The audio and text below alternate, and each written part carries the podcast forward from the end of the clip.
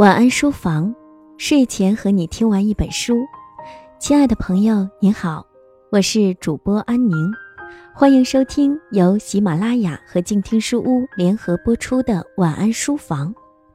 今天要跟你分享的是由人民文学出版社出版的《重播时光》，作者彩虹诺威尔，文章来自书评人塞北一五七三。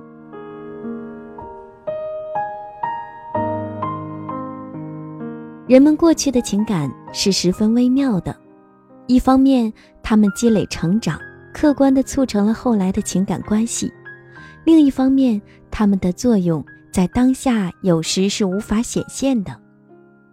唯有过去之后回望，方才清晰和深刻。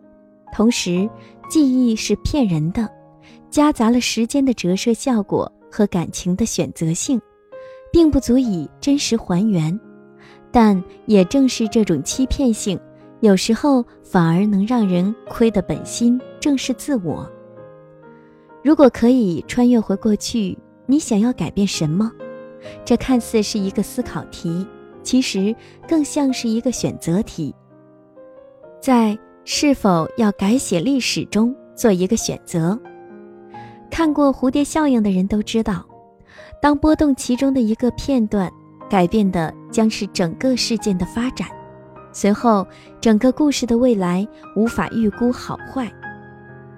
英国作家彩虹洛威尔另辟蹊径，在重播时光，把思考放在了另外一个环境下，不是一部时光穿梭机，而只是电话。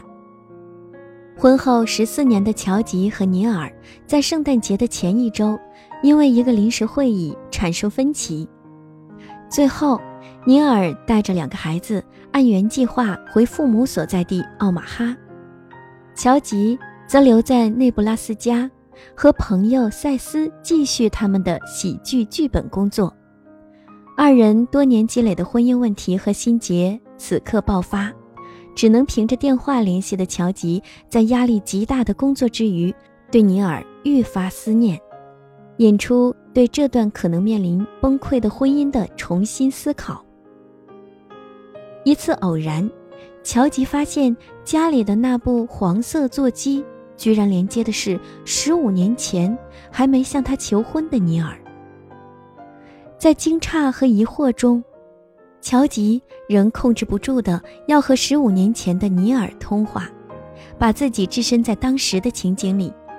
在追忆和坦诚中，逐渐解开二人间多年的心结，最终重拾爱情。重播时光围绕乔吉和尼尔现在时的主线，把两人十八年间相识并相爱的经历，乔吉和好友赛斯之间多年未曾言明的暧昧，乔吉妈妈的爱情经历，以及妹妹海瑟的禁忌之恋加入其中。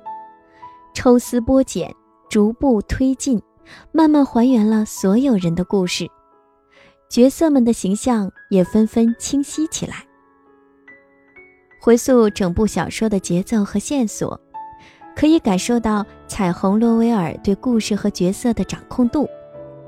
作为一部爱情小说，从故事层面，重播时光完成了一个精彩好看的小说架构。但使其更值得一读的是，它产生的爱情、友情以及婚姻生活中的思考、反思，贯穿了整部重播时光，在可读性和思想性间找到了一个平衡点，同时跨越了地域和观念差别，为广泛的读者提供了一个指引可能。不是要拥有的东西实在太多了，而是有太多的东西需要重新审视。在作品中，借助一个拨通过去的电话，女主乔吉意识到自己在婚后生活中的问题：经常加班，对尼尔和孩子关注不够，未能处理和确定好工作以及搭档赛斯在生活中的位置。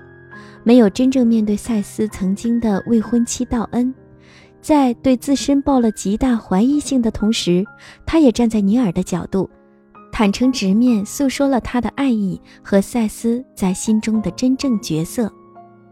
故事在过去的尼尔求婚和现在时的乔吉抛开一切，鼓足勇气去追求真爱的时候触到核心，即两个人爱情是否真的因为这个连接了过去的电话，又或者说是穿回过去才能改变结果？书中跨越了电话线和自我怀疑，乔吉在圣诞节前一夜冒着风雪奔赴奥马哈。上演了一幕类似圣诞节必看经典《真爱至上》中的情节，那么读者怎么办呢？大家都不会有这样一部神奇的电话，这才是作者真正想要告诉我们的道理。过去无法改写，珍惜眼前人，一个如此朴实又常常被人们忽略的简单道理。此外。书中还有这样两个反复被提到的小细节值得注意。第一处是尼尔在一九九八年求婚时说的：“我爱你，我爱你胜过我讨厌别的一切。”这句话在受思想和悔恨折磨之苦中的乔吉反复怀疑：我们有爱就足够了吗？第二处是尼尔希望乔吉也在奥马哈的时候说的一句话。为了你，天都下雪了。情话在最浪漫的时候和最失望的时候说出来，味道是不一样的。天当然不会为人而变，就像一座城的倾塌来成全的爱恋，也不过是张爱玲笔下的白流苏和范柳原一对。在尼尔一次次的盼望和失望中，两个人的爱情终于崩溃，直到最后。乔吉的幡然醒悟，尼尔终于见证了乔吉跟雪的初次相逢。这样的真实的质疑和殷切的盼望，会发生在世俗每个人的婚姻生活中。最后跌跌撞撞，是否还能在坚定和盼望中迎来爱情的新生？虽然无法简单以结局而定选择对错，但总归是慎重放弃，比未来遗憾。要好得多，相信和盼望使人勇敢，容忍，这是爱情需要的品质。